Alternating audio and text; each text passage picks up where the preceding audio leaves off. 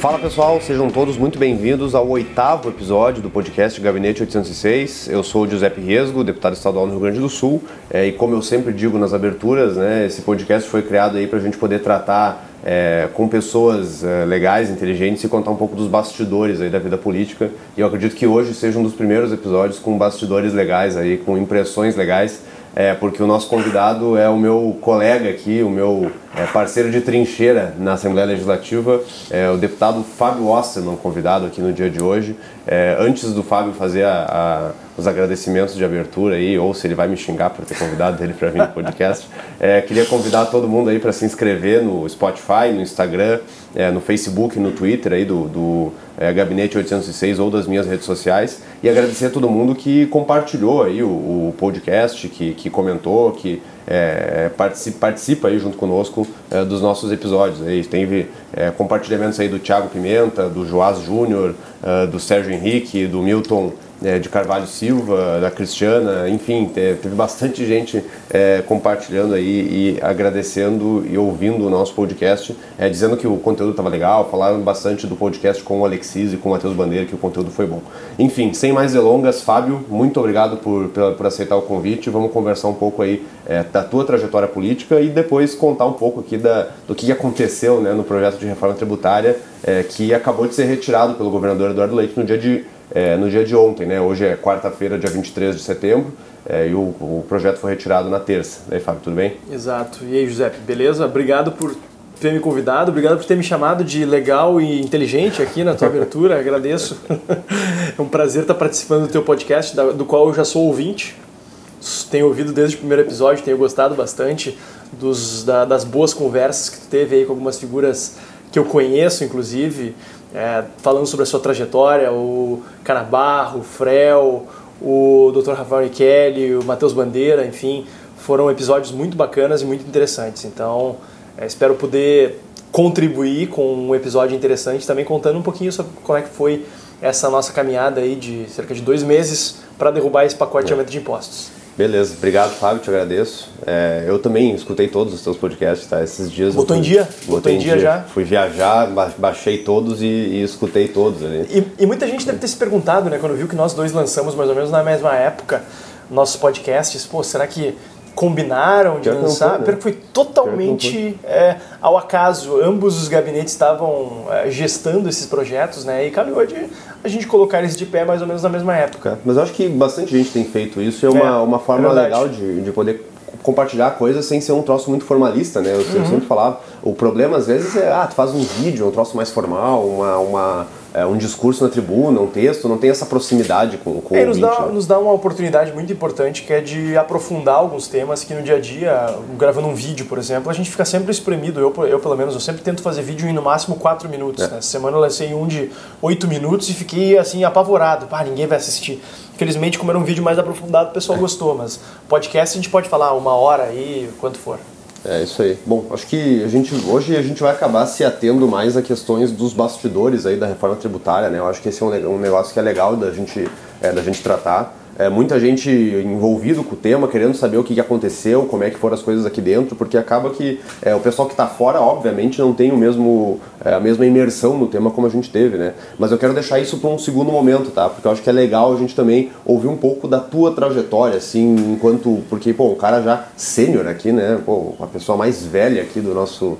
É, do Sou nosso decano da nossa bancada. Da nossa né? bancada, ah. 36 anos de idade, né, Fábio? É, rapaz. Então teve bastante coisa que aconteceu aí é, ao longo da tua vida, sempre, eu sempre te vi como um cara batalhador, assim, é, que bateu de cara várias vezes no muro, né? Já, já tentou, tentou, tentou várias vezes e nunca desistiu e agora está aí é, deputado estadual representando bem as nossas ideias e os nossos valores. Eu queria que tu contasse um pouco, assim, é, o, da tua história, da tua trajetória, como é que tu chegou na política, como é que tu se envolveu com política, com liberalismo também, né? Que tu era um grande nome do liberalismo, ainda é um grande nome do liberalismo é, no Brasil. Enfim, eu queria que tu comentasse um pouco sobre isso.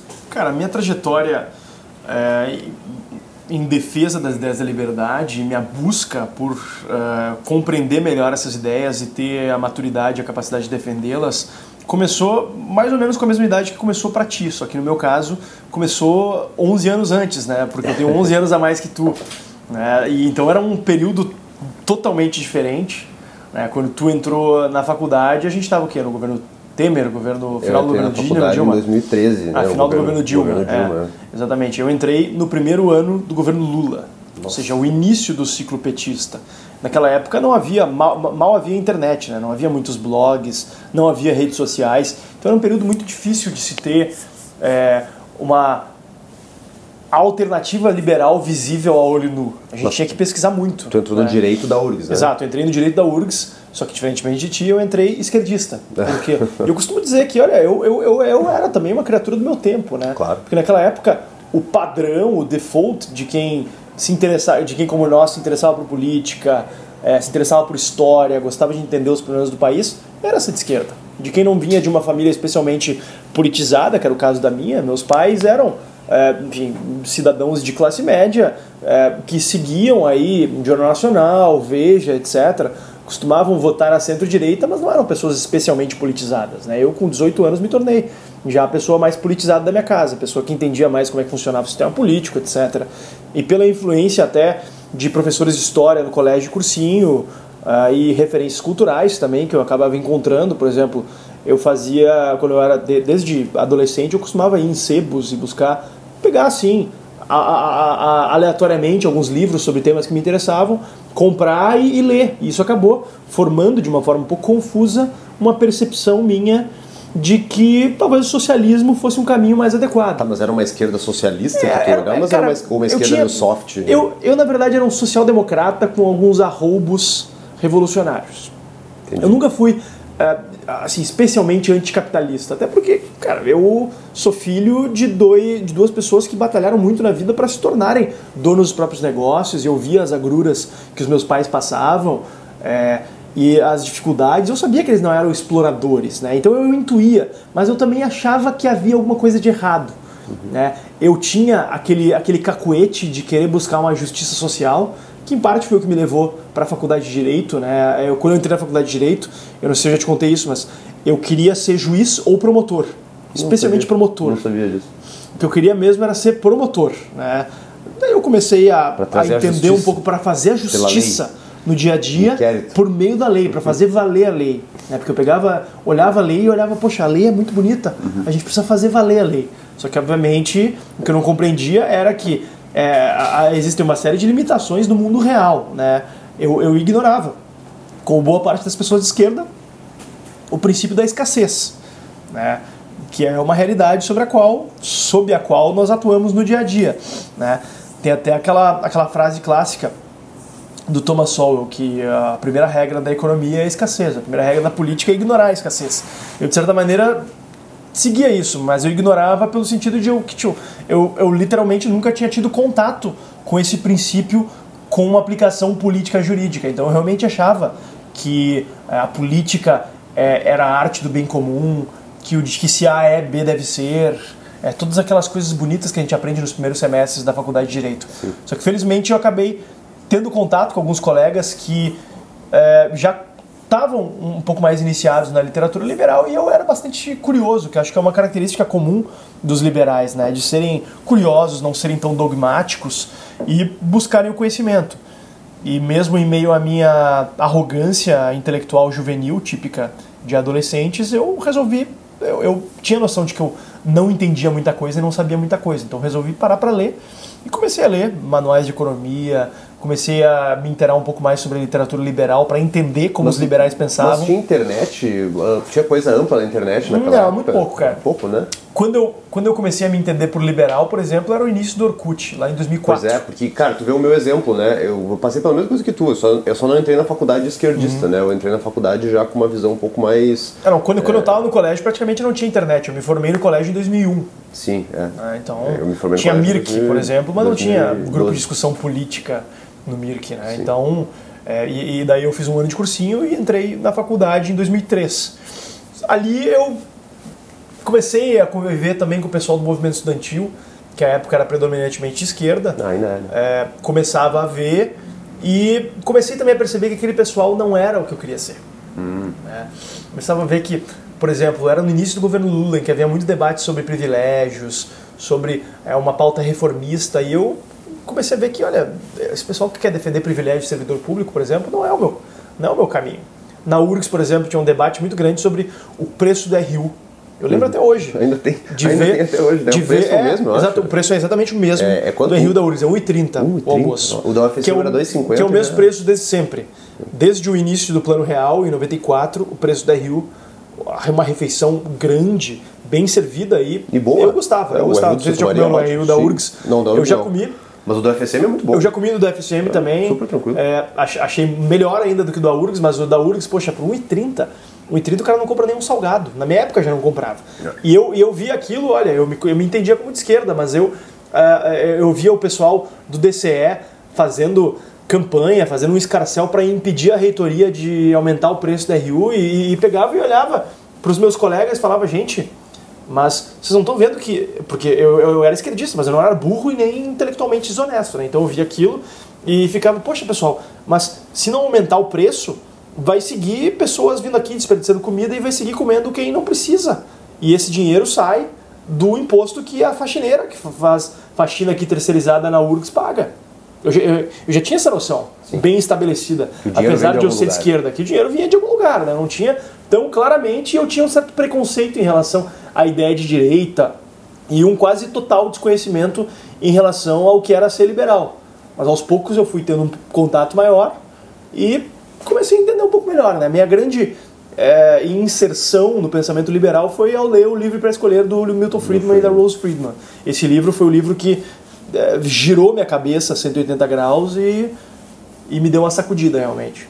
E aí na, na faculdade de Direito tu, tu passou a entrar também no movimento estudantil, não, não entrou? É, eu, eu, eu já participava antes, né? Eu, eu era, inclusive, eu, eu, eu tava na, na, na, na escalada no movimento estudantil, é, no ápice da minha crise, digamos assim, de identidade ideológica, eu estava como presidente do diretório acadêmico do, do direito da URGS, do CAR.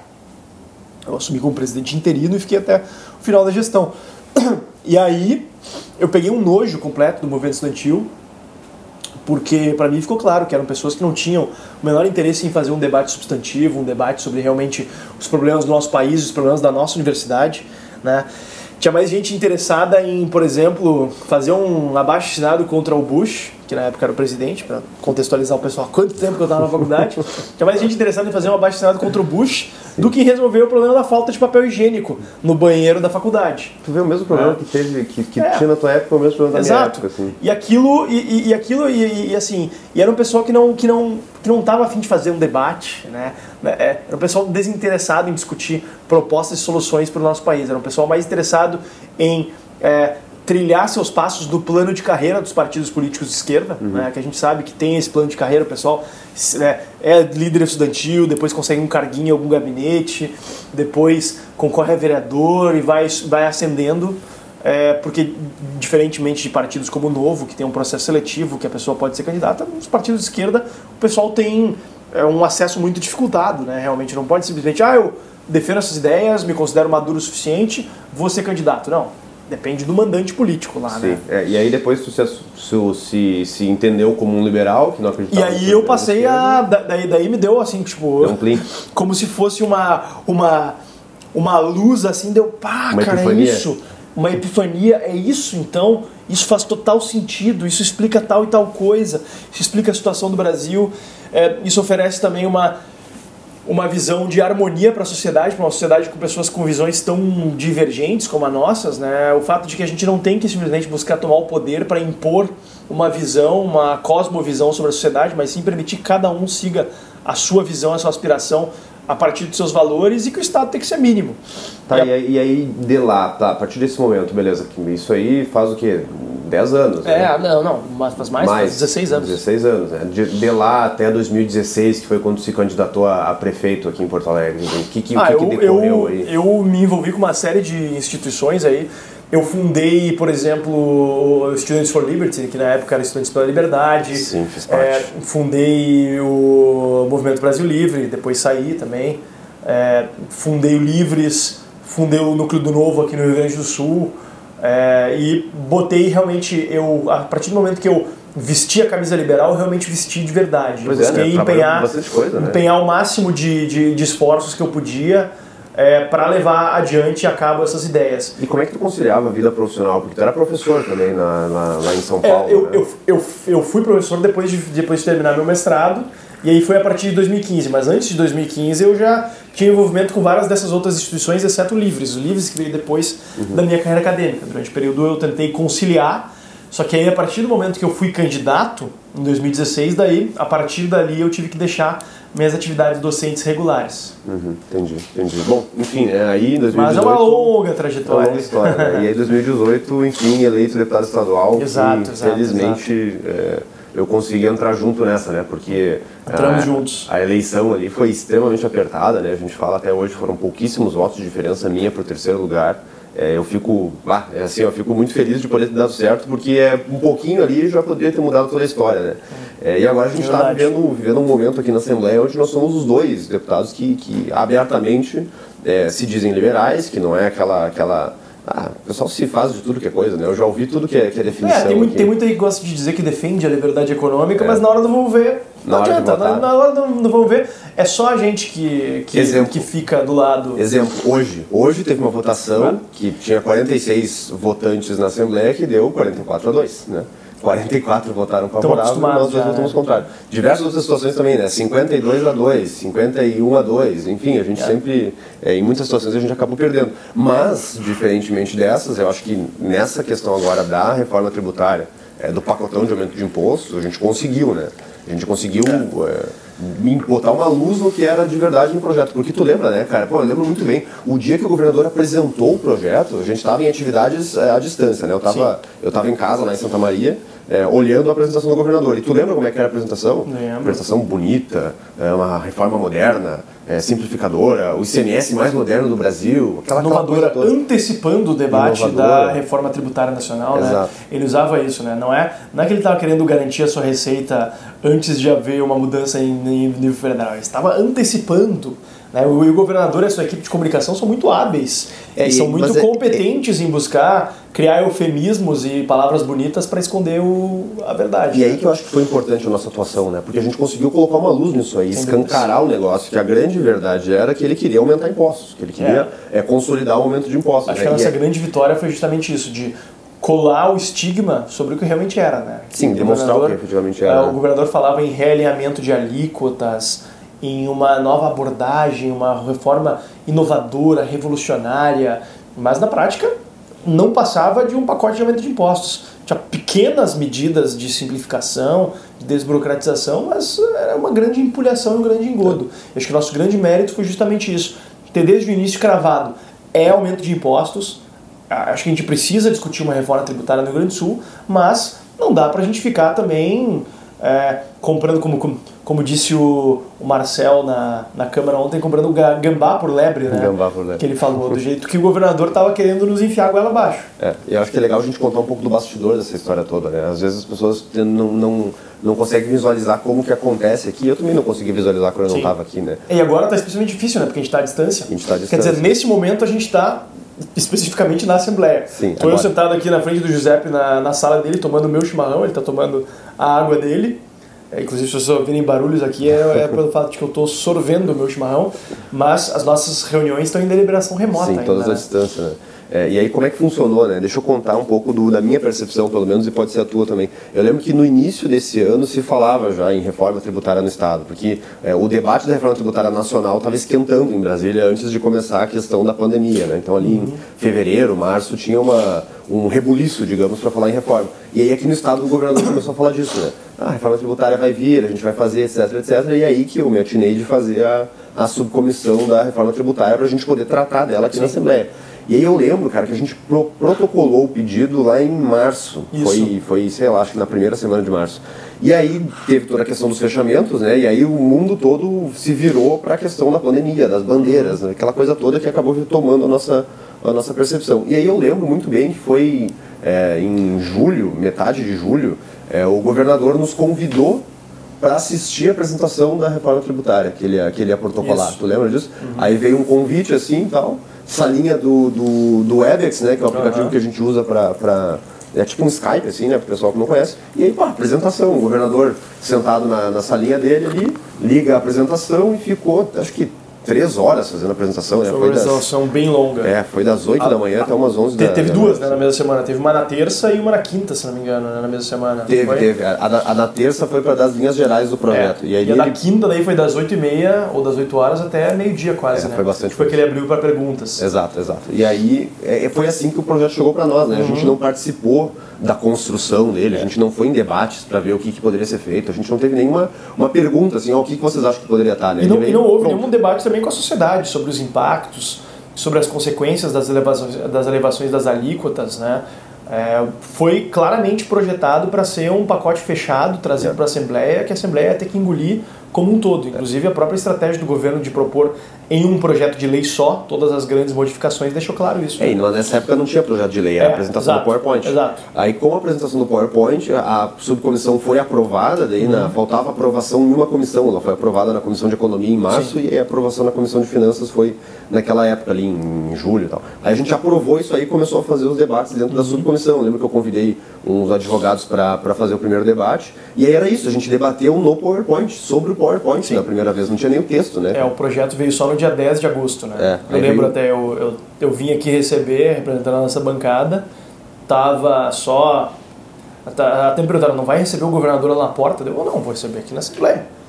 Quero saber do projeto. Eu não Sim. vou lá puxar o saco do governador. Adular. É, Adular adular o governador, como muitos fazem. É, e aí foi isso aí, né, cara? Veio o projeto dia 10 e pronto, protocolado o projeto, regime de urgência, faca no pescoço e debatam, né? Exato, exato. E aí não tem muito espaço para até explicar o regime de urgência pro pessoal Ah, aí, boa, né? pode falar. É, tem um, um artigo da Constituição que estabelece 62, que, né? É, o artigo 62, artigo 62 da Constituição Estadual estabelece que o governador do estado pode propor é, proposições em um caráter emergencial e que essas proposições, né, que não existe um limite de quantas proposições por ano, etc. Ele pode propor o que ele quiser E só ele pode. só ele pode propor em caráter emergencial que a proposta em um prazo de 30 dias, ela não sem precisar passar por comissão nenhuma, ela tranque a pauta de votação da Assembleia. né? Ou seja, nada mais é votado se não houver deliberação a respeito disso. Então o governador propôs dia 10, é, dia 10 de, na verdade dia 9 de, de setembro, já passou a trancar a pauta. Então nada mais foi votado.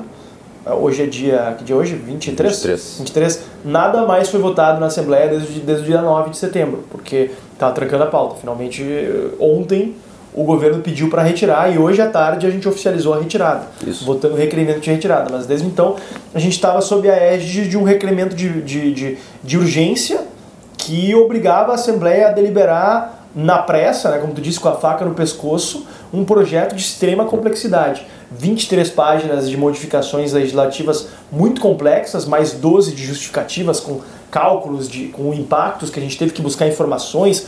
A, a Fazenda não nos passou todas as informações, mandou coisas extremamente complexas. É, Ficou claro que o tempo não era adequado para a gente E- e mudanças- deliberar sobre algo nesse nível. né? E mudanças densas, né, que trazem consequências que a gente não consegue muito bem imaginar. Por Exato. exemplo, ah, se o, o, a- o imposto da carne vai subir de 7% para 17%, quanto que isso vai impactar na arrecadação do Estado? Pô, eu não sei quanto que se vende de carne, quanto que vai se deixar de vender se aumentar o preço, quanto que vai reduzir, enfim, é um cálculo muito difícil de se fazer que a, a- eu diria que é até impossível de se fazer, né? São estimativas todas que são feitas. Ah, e aí como é que se debateu todo o projeto, né? A gente fez a subcomissão da reforma tributária e a gente chamava entidades para trazer o seu ponto de vista, né? Ficava ali duas horas é, falando, dando, dando opinião, dando impressão, os deputados debatendo, a fazenda rebatia e tudo online, né, cara? Em nenhum momento a gente se encontrou presencialmente para fazer esses É. debates e para ver como o negócio era complexo, né? Todo, todo dia tinha uma informação nova, todo dia tinha um cálculo novo, todo dia tinha um questionamento. Porque assim, como é que eu vou saber? Porque o governo dizia, né? Insistia na narrativa e, e ao longo desse processo acho que é legal a gente falar também da narrativa do governo, né? O governo insistia lá no início naquela narrativa, lembra? Não vai aumentar impostos. Sim.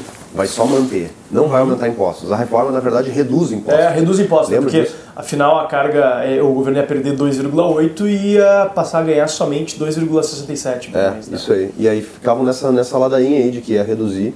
E, e tu imagina, durante debates online e tal, vinha a Fazenda, falava, fazia sua defesa. E durante isso, cara, o que eu acho que foi muito, muito impactante do nosso trabalho é que a gente foi demonstrando os erros do projeto ao longo do tempo, né? E, e- e esclarecendo o que estava rolando. Até que o governo começou também a nos atacar.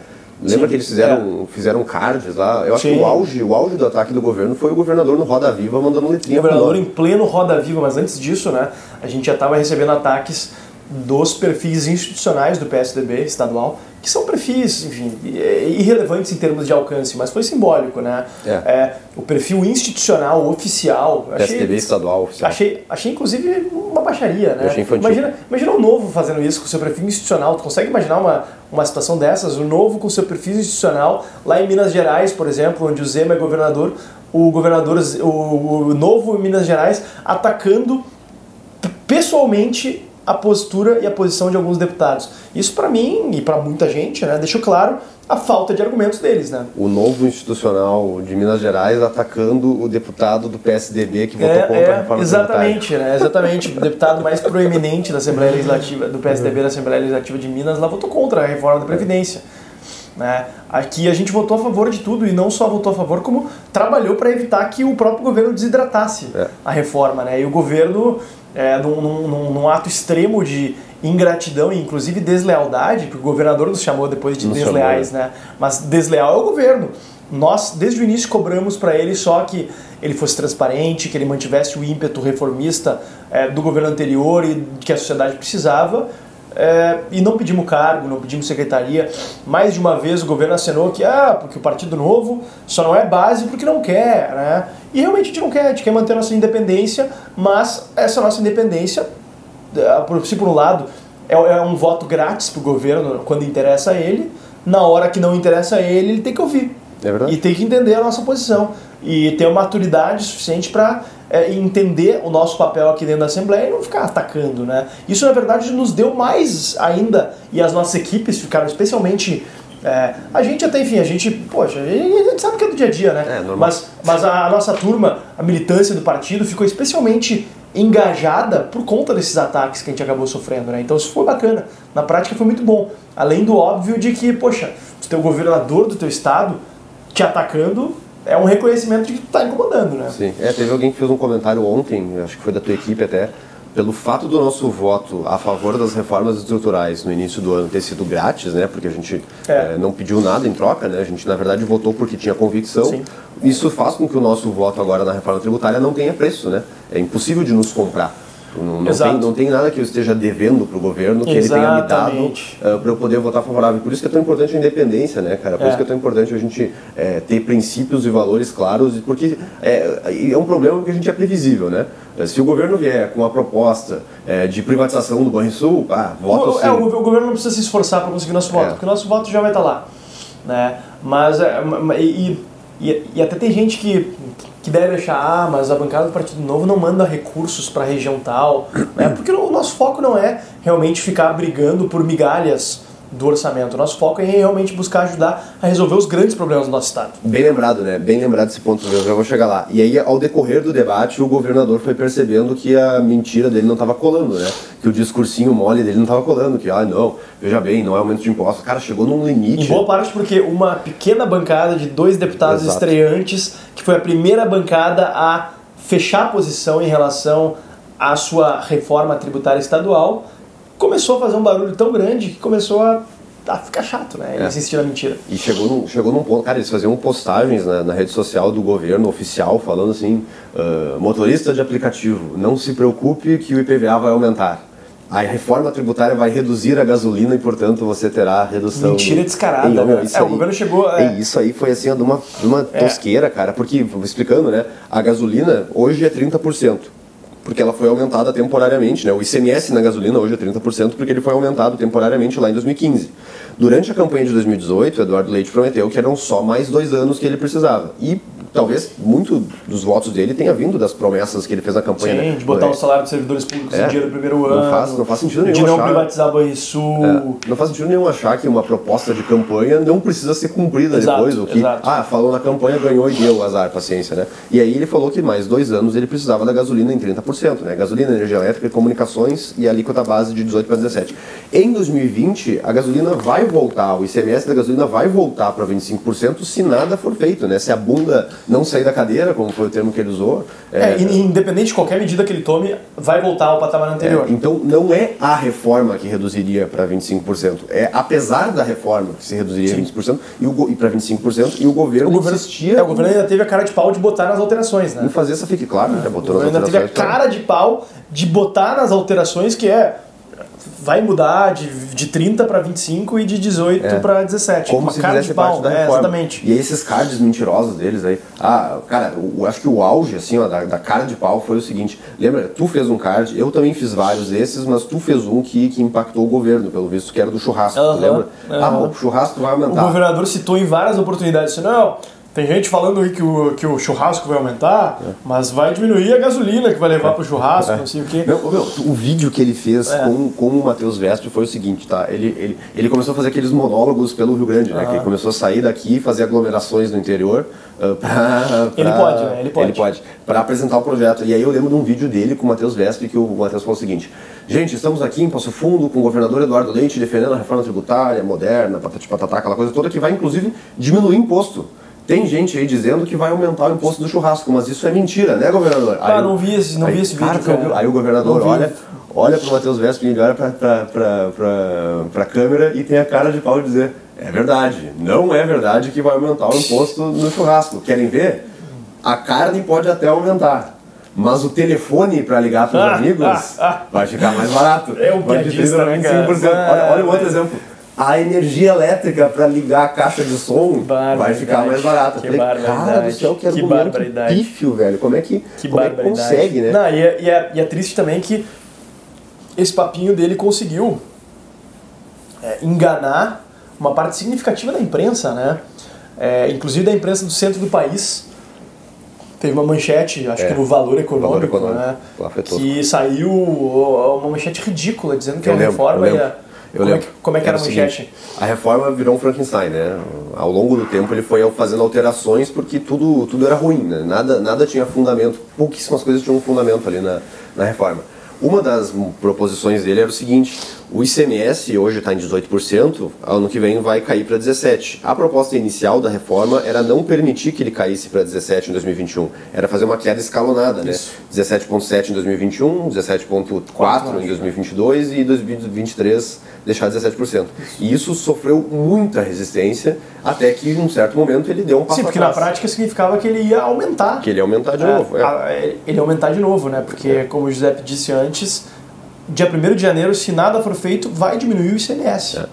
E aí, naquele, naquele momento, ele sofreu muita pressão e também na questão dos refrigerantes, que ele queria aumentar para 25%. Uhum. E isso não fez parte do primeiro emendão. Isso aí foi uma, um anúncio que ele fez, não. Sim. É, desisto desse ponto. E aí, ele Olha, olha o que ele fez. Mandou um artigo para o Valor Econômico, ou um release para o Valor Econômico, dizendo que ele ia antecipar a redução do ICMS para 17%. Como se ele tivesse é. como, como se ele estivesse propondo uma redução, sendo que na verdade ele só voltou atrás e desistiu de aumentar. Muito, muito magnânimo ele, é. né? E aí o Valor Econômico publicou sem, sei lá, cara, sem, sem ler, né? Sem checar os fatos, né, cara? E aí eu fiquei louco com aquilo lá. Aquilo lá me deu assim, ó, me subiu o sangue, me ferveu o sangue, cara, porque não é possível, meu, que uma pessoa mande algo para a imprensa, a imprensa não tenha nem a decência de ir verificar checar, a informação. Né? Checar a informação. Eu vi muita gente, eu achei muito curioso. Eu vi nas redes sociais é, algumas páginas supostamente liberais, alguns perfis supostamente liberais, comprando também esse discurso e atacando a gente, sem entender o básico, que na verdade ele estava propondo um aumento de impostos. No início né? rolou muito isso. Tinha, né? gente, tinha gente falando que não, porque é, ele está acabando com desonerações e está reduzindo os impostos, mas as pessoas não entendiam que na verdade ele estava partindo a base de análise deveria ser antes da majoração, Exato. que é uma majoração temporária. A sociedade gaúcha tem direito a ter de volta o patamar anterior. Porque esse patamar de alíquotas temporariamente elevadas só foi aprovado porque foi temporário. Tanto os três anos do governo Sartori quanto os dois anos é. para o governo Eduardo Leite. Então, é, infelizmente, eu vi muita gente de fora, e é curioso, né? Só gente de fora. É, é, engraçado, né? Muita gente de fora do Rio Grande do Sul apoiando isso. Difícil era encontrar gente aqui dentro apoiando isso. Tanto é que aqui na Assembleia só o presidente do partido do governador defendia, né? Nem o líder do governo defendia publicamente o pacote de aumento de impostos. É, isso é, isso é verdade. E a, a, Acabou Acabou tua água aí. Acabou minha água. E a, a propaganda era tão forte que acabava enganando muita gente, né, cara? É, e algumas não. pessoas acho que queriam se, se enganar, né? Queriam ser enganadas, queriam ouvir que é, tinha um ímpeto reformista. Porque o- É. eu acho que o grande objetivo do, do governador nesse ponto, eu acho que aqui é uma questão que a gente tem que deixar claro sempre, né, meu? É, eu não sei por que, que algumas pessoas se surpreendem quando eu falo isso, assim. Várias vezes eu já falei, não sei se já aconteceu contigo nos seus círculos, assim, eu falei, não, porque o Eduardo Leite quer ser candidato a presidente. O pessoal, ah, o quê? Como assim quer ser candidato a presidente? Eu falei, cara, mas é- é- é Sim, o projeto dele é ser candidato a presidente, é todo super sabe, evidente, né? é super o que, claro. E eu acho que é absolutamente legítimo. Não, não tem problema O que eu não acho legítimo e o que eu acho ruim é que ele é, rife os interesses do Rio Grande do Sul. Ô, tem, tem mais água aí, Eduardo? Tá quente, mar. sabe? Tá Eu quente? Acho, acho que tá boa. Se tiver gelada, eu vou cancelar a participação no podcast. aqui. É, então eu, eu- eu acho absolutamente legítimo que o governador é, tenha aspirações e ambições progressivas, mas é, o que eu acho legítimo é que ele se proponha a deixar a situação do Estado aqui é, na pior, simplesmente para passar uma imagem de reformista para o centro É do país e simplesmente se, se utilize da- do, seu, da- do seu capital político intacto por não ter feito as reformas que o Estado precisa, vender bem uma imagem para lá e deixa o nosso Estado sem ter feito as reformas que têm que ser feitas. É esse o ponto que eu queria trazer. Não tem problema nenhum o cara querer ser candidato a presidente. O problema é o cara querer ser candidato a presidente e governar um estado só para fazer é, a imagem dele, média da imagem dele, para fora do estado. Esse é Exato. o ponto que, me, que eu critico fortemente, porque é o seguinte, né? É, ele começou. Ah, a gente esqueceu de entrar na parte do terrorismo, né? Nas últimas semanas o governador começou a fazer terrorismo. Ah, Quando ele começou a ver que, que, tava, que tava. Porque inicialmente ele estava no salto alto, né? Ele estava ali garantido que não, não, vão, vão aprovar fácil isso aí. Mandaram como PL, né? Que é o, exige um quórum mínimo. Tava claro, né? Mas como a gente começou a bater também nessa estratégia e, e deixar a opinião pública ligada aqui, ó. Projeto de lei, precisa de quórum mínimo, É. temos que cuidar, vai ter muita abstenção, é importante que se cobre dos deputados uma posição clara, é importante que os deputados votem contra.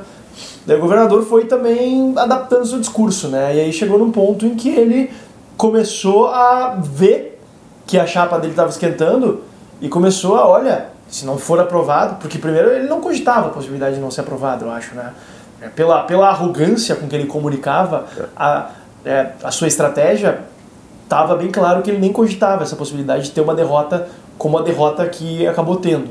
É, e ele começou a falar que, olha, se não for aprovado, a gente vai ter é, vai ter que pagar de outra maneira. Se, se, se o empresário não quiser pagar mais imposto, daí ele começou a assumir que era mais imposto, se não quiser pagar Aí dessa ele forma, assumiu, aí ele assumiu. vai ter que pagar é, com manutenção do carro, porque as estradas vão ficar ruins, com segurança privada, porque não vai ter dinheiro para pagar o salário da brigada. E Isso. começou a fazer uma série de terrorismo, né? começou a insuflar os, ou também os servidores e também os concursados que estão em processo de chamamento, falar que não vão ter, não vão haver novos chamamentos, etc., porque não vai ter dinheiro para pagar. E tu vê, isso faz parte de toda a estratégia, né? É preferível para ele aprovar um pacotão de aumento de imposto dizendo que é uma reforma, porque ele está pouco se lixando se vai ter aumento de imposto ou não, desde que a imagem que fique é que ele fez a reforma. É isso que ele quer para ele poder, no debate presidencial, lá em 2022, lá em 2026, poder dizer: eu fiz a reforma administrativa, eu fiz a reforma da Previdência, eu fiz a reforma tributária no Rio Grande do Sul. É isso que ele quer. É somente para isso. Então, assim, a população vai pagar toda essa conta para ele poder dizer que ele fez a reforma. É. É, e aí a parte Exato. do terrorismo era, era, era algo que, que era uma tentativa, um argumento pífio de novo, né? Ah, porque não vai ter dinheiro. Cara, como assim não vai ter dinheiro, né? A gente, o Estado está há 50 anos gastando mais do que arrecada, só em 7 teve superávit e sempre conseguiu manter sem eh, colapsar os serviços públicos. Déficit projetado para o ano que vem de 8 bilhões de É, e reais. esse déficit projetado no ano que vem, tu viu o texto do Darcy que ele fez? O Darcy falou, ó, 7,9 7,9 bilhões de déficit projetado, disso aí 3 bilhões é o, a dívida com a União, que, Que não está paga. sendo paga. É, mais mais eh, dentro disso aí, é, tem, tem, tem, tem outros pontos que ele foi levantando, ele foi trazendo. Na verdade, esse déficit de 8 bi, ele é bem exagerado. É justamente para a narrativa, né? Sim, sim. É, desses, desses, Para poder depois entregar um resultado melhor. Ó, tínhamos É. a projeção de 7,9, mas na verdade, por conta das nossas práticas, boas práticas, das nossas reformas, conseguimos reduzir. É, porque, porque olha só, né? Ano que vem, cara, é, esse ano o Estado já economizou, entre aspas, né? Deixou de gastar 500 milhões de reais com a Previdência. Uh, ano que vem vai aumentar esse valor, né? Isso sem contar com... Com o que não foi feito, né? O que não foi feito, por óbvio, mas também tem o seguinte, tem o fundão da Previdência, aquele que a gente votou contra. 1,8 bilhão de reais que ele sacou. Tem lugares que falam 2 bilhões de reais, é. que ele vai sacar esses 2 bilhões ano que vem para poder pagar a Previdência. Tem as privatizações da CS, o CRM, que ano que vem uhum. é, vão acontecer. É, então, assim, ano que vem uh, não vai ter colapso. A, a expectativa dele era, na verdade, chegar no ano eleitoral 2022 e tá pagando em dia, tá com é o Estado voando. Ah, é, teve, os, teve os 2 bilhões do auxílio do governo federal é, que veio esse ano. Também. É, é, bom, é bom reiterar, olha só. Atividades fecharam, é, bandeira vermelha, aquela coisa toda. O governo do estado perdeu muita arrecadação por conta disso. Hoje, em setembro, nesse dia de hoje, 23 de setembro, somando o total do ano de perdas de CMS, o governo perdeu só 363 milhões de reais. Tá? Perdeu só de perda de receita. Perdeu 360 milhões de receita e ganhou 2 bilhões e 200 milhões do governo federal. Uhum. Então o governo do estado ganhou dinheiro com a pandemia. Sim. O governo do estado ficou melhor no caixa, digamos, por conta da pandemia. Então, assim, eh, que não tem dinheiro em caixa não é verdade. Outra, se for ver o funcionalismo público, eh, o salário está bem menos atrasado do que ele já Sim. esteve. Então, assim, o terrorismo ali foi, foi, foi exagerado, né? Foi lamentável. Porque aí no é. final do, do mandato, o que, que tu tem? Tu tem 3, 4, 5, 6 bi em caixa, mete obra, faz diz obra, que, faz diz obra. que botou salário em dia, é. não pagou uma parcela da dívida com a União, jogou essa dívida adiante, vendeu algumas empresas ali e diz que, ó, solucionei o problema, quando não. na verdade não solucionou, e, né? E, assim, faz obra e aumenta gastos com publicidade e projeta uma imagem para o Brasil de governador que, que, nem, que nem o Marquesan fez propaganda nos jornais do centro do país, né?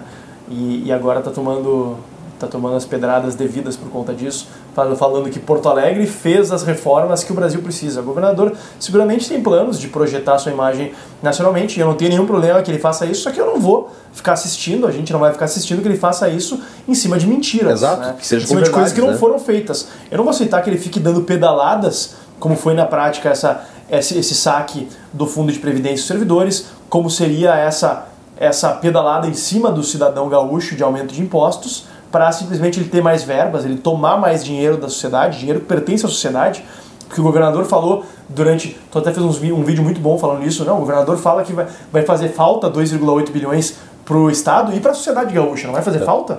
Está é, sobrando dinheiro na mão do cidadão gaúcho, que foi o mais afetado por essa crise, cidadão do setor privado. A gente teve uma queda no PIB no, PIB no segundo trimestre, que a gente teve a divulgação semana passada, em relação ao mesmo período do ano passado, de 17,1% queda muito forte. O governo, como tu bem disseste, não teve perda de receita. Ganhou? Ganhou. Teve ganho ainda, né? Então é uma situação muito desigual e o governador queria piorar ainda mais, aumentar ainda mais a pressão sobre a sociedade, né? É, teve até alguém, acho que foi o Rafael da Federação que fez essa analogia que eu achei muito boa. É, a sociedade gaúcha está no meio de um deserto, pagando caro essa caminhada no deserto, né, chegando ali na terra prometida, chegando perto de um oásis, chegando perto de uma poça d'água que seja, para matar sua sede, e o governo quer secar essa poça e entregar para quem já vive num oásis, né, e numa tranquilidade, que é o serviço público na prática. Né? É, os servidores públicos, especialmente do poder executivo, reclamam que estão sem reposição, mas eles pelo menos têm a garantia de não perder o emprego durante a crise, de podem ter o salário atrasado, mas não tem o salário diminuído como muitos brasileiros tiveram, uma perda de receita, especialmente aqui no Rio Grande do Sul, que foi um dos estados mais afetados pela crise. Então, é importante ver isso em perspectiva. É, é um troço tão absurdo que a gente até esquece de mencionar, né? Aumentar impostos em meio a maior crise. Meio, é, exatamente. É, uma, é, é, um é de uma insensibilidade e uma falta de bom senso atroz. Não tem cabimento um negócio desse. E aí, cara, só para fazer justiça também, né?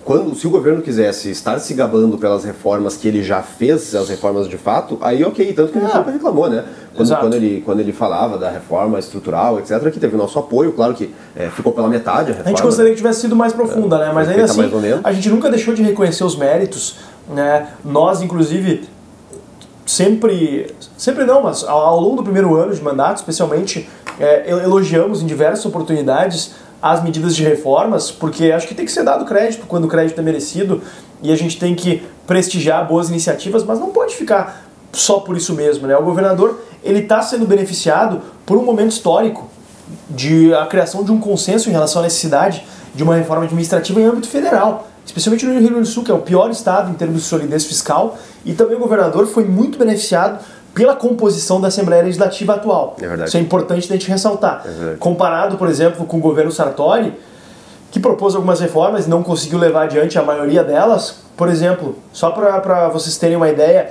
o PT no governo Sartori tinha 11 deputados. Hoje tem oito. Hoje tem 8. O PDT tinha 8, hoje tem 4. Tem quatro. O, PD, o PCdoB tinha 2, sendo que um deles era a deputada mais votada da Assembleia, Manuela Dávila, Isso. que tinha uma projeção, tinha um alcance, mobilizava a gente. Hoje o PCdoB tem zero. É, e o pessoal O tinha pessoal um e sai continua com, sendo um. Sai com um. É, e hoje, e naquela época não tinha Novo, não tinha PSL, não tinha DEM, que apesar de não terem, é, ou não defenderem com tanto afinco como nós, foram parceiros do governo na maioria das medidas de reforma. Então o governador Eduardo Leite, cujo partido elegeu só quatro deputados, né, o mesmo número durante o governo Sartori, mas, se não me engano, era quatro também, né? Ah, ou era três, acho que era quatro.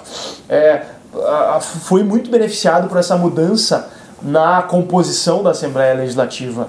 É, e, claro, acabou tendo uma facilidade adicional de promover essas reformas, mas é, ainda são insuficientes e precisam ser levadas adiante.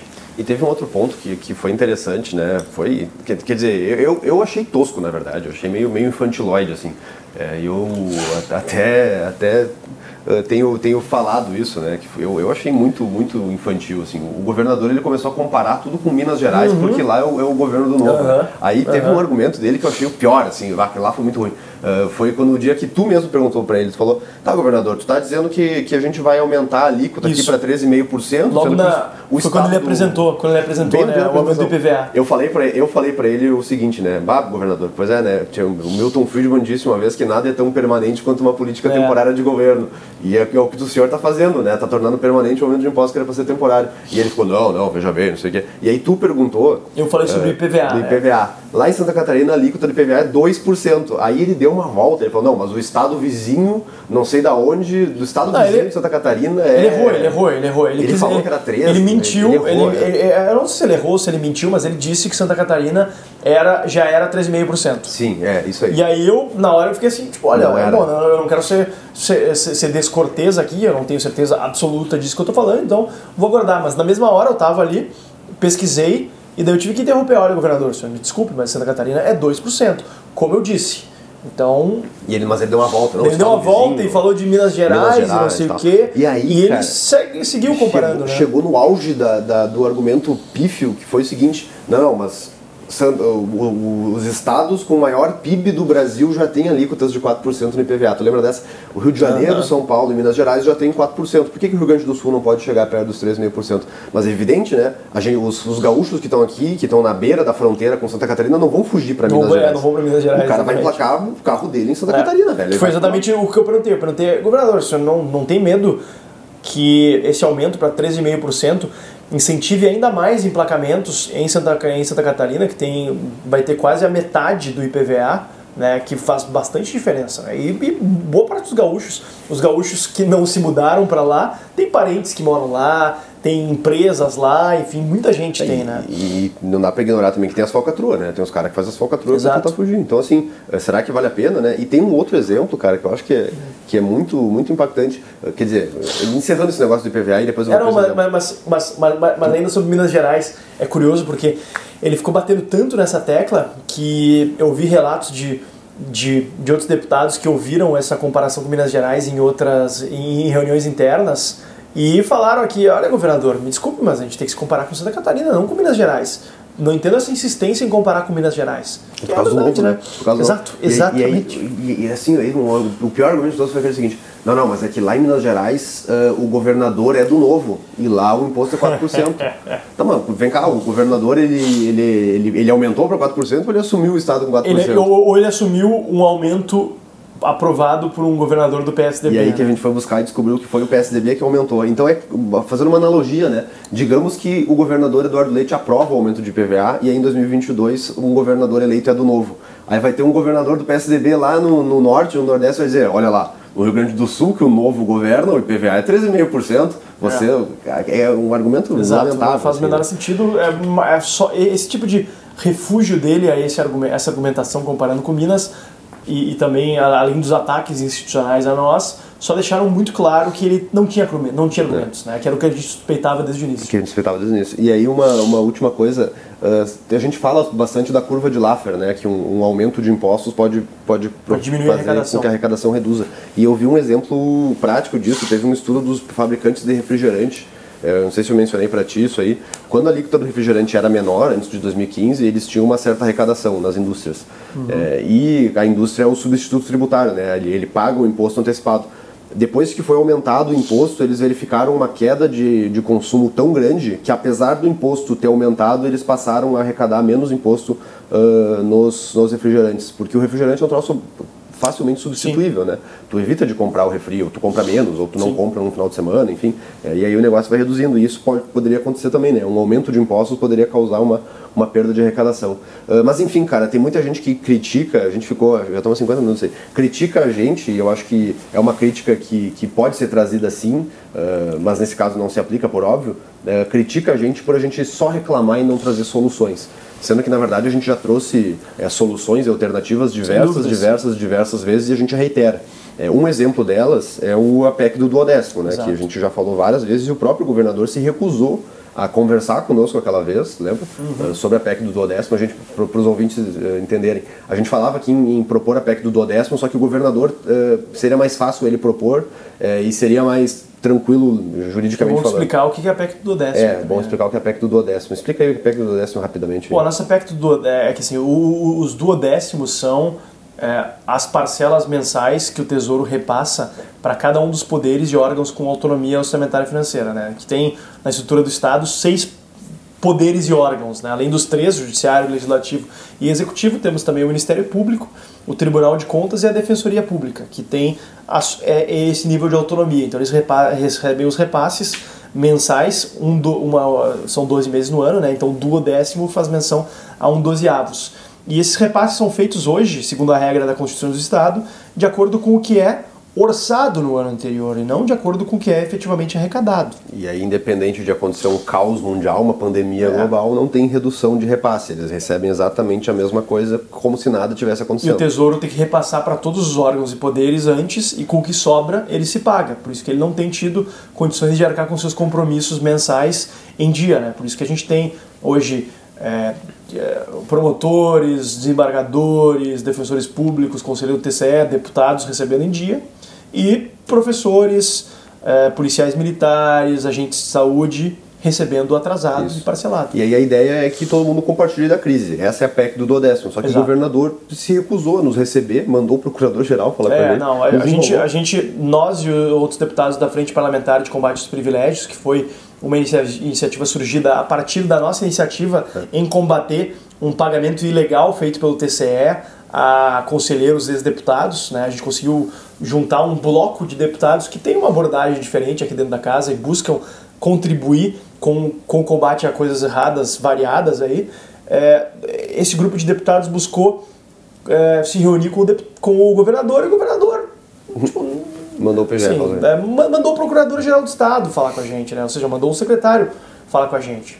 Nada contra ele, enfim, mas é, a gente queria conversar com o governador sobre isso. É. A gente queria ter uma resposta política do governador. Então o governador, mais uma vez, se omitiu. É. E não propôs a PEC é. do Dodécimo e dentre outras várias coisas. Né? A reforma essa estrutural que ele fez deixou de fora é a alíquota da Previdência dos Militares. Isso. Não levou adiante a alíquota Que economizaria os cofres públicos aí cerca de 330 milhões é. de reais. Aí já seria 330 milhões por ano, né? É.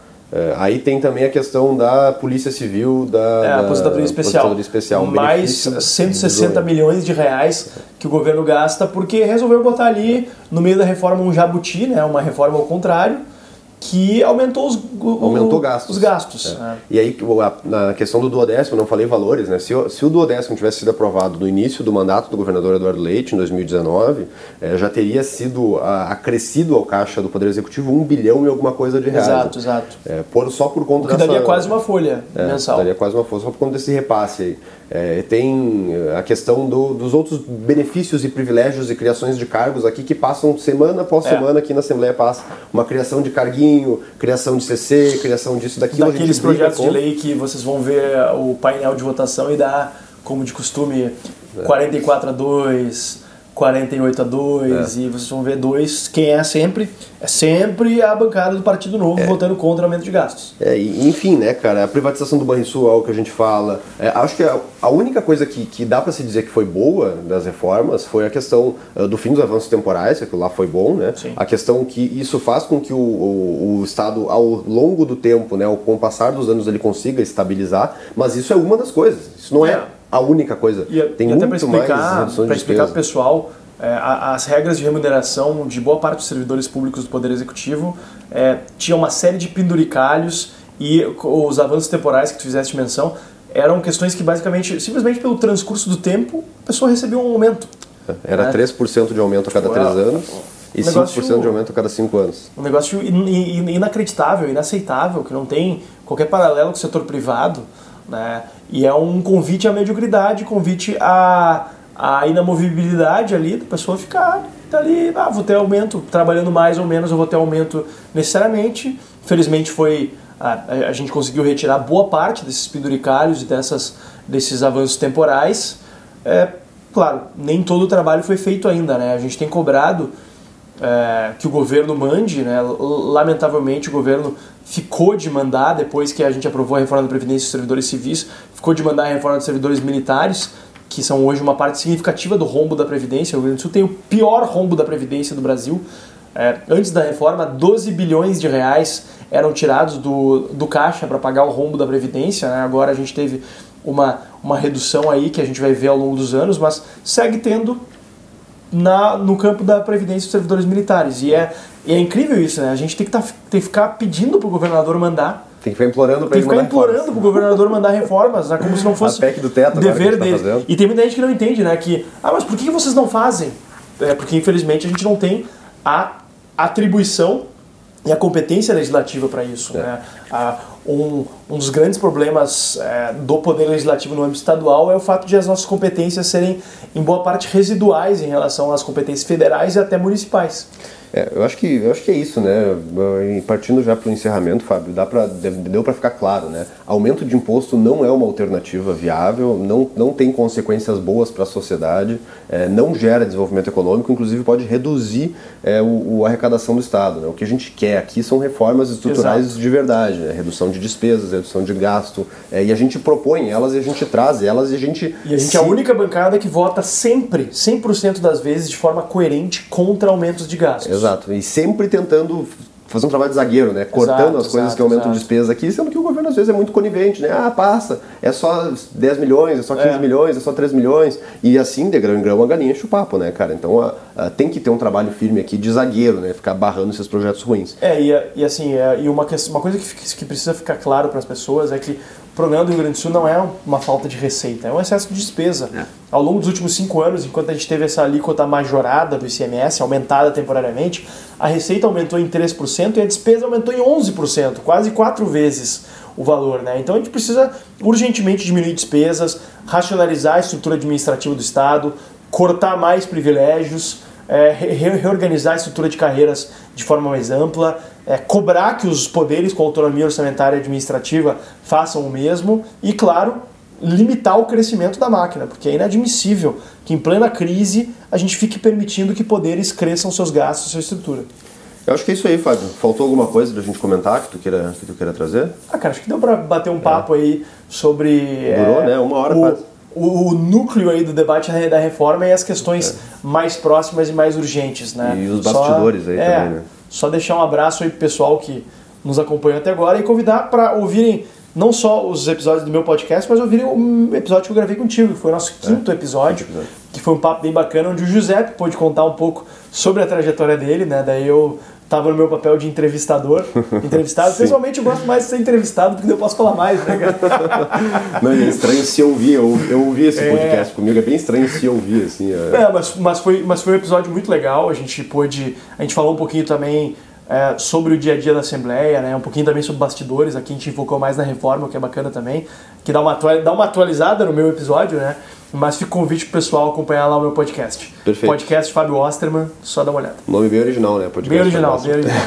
então também não fui lá, o, o- nossa, muito Nossa, original. super né? original. É que o meu, o meu podcast eu, eu, eu, eu resolvi falar mais sobre temas de fora da Assembleia. O teu foi o único É que- podcast é que que, eu são- falei sobre a Assembleia. É que são temas, são temas. Acho que a vibe do podcast é diferente. É. A minha vibe é querer fazer isso que a gente tá fazendo agora. É poder Isso, comentar isso, sobre isso, temas é, internos da O que, política. é, o né? que é importantíssimo também, né? É. O, o, o meu, eu, eu tenho entrevistado um, um escopo bem variado de entrevistados e falando sobre temas que fujam do dia a dia da Assembleia. O teu foi o que eu fiz contigo foi exceção, mas achei que foi uma exceção importante para até para contextualizar o pessoal que vem acompanhando o podcast e até de outros estados. Legal. Feito então. É, esse foi o deputado Fábio Maia Osterman aqui junto conosco. Obrigado, Joe. Fábio, por ter participado, ter passado toda essas, essas, é, essa nossa experiência aí com a reforma tributária. Certamente, acho que eu vou acabar te convidando outras vezes pra gente poder fazer essa Será um conversa. de prazer. novo. Não Só atravessar a rua aqui e falar comigo. Atravessar o Pra quem não sabe, a gente o meu, é rua, gabinete, né? o meu gabinete do José ficam de frente um pro outro. A gente conseguiu essa localização privilegiada a um custo muito grande aqui dentro.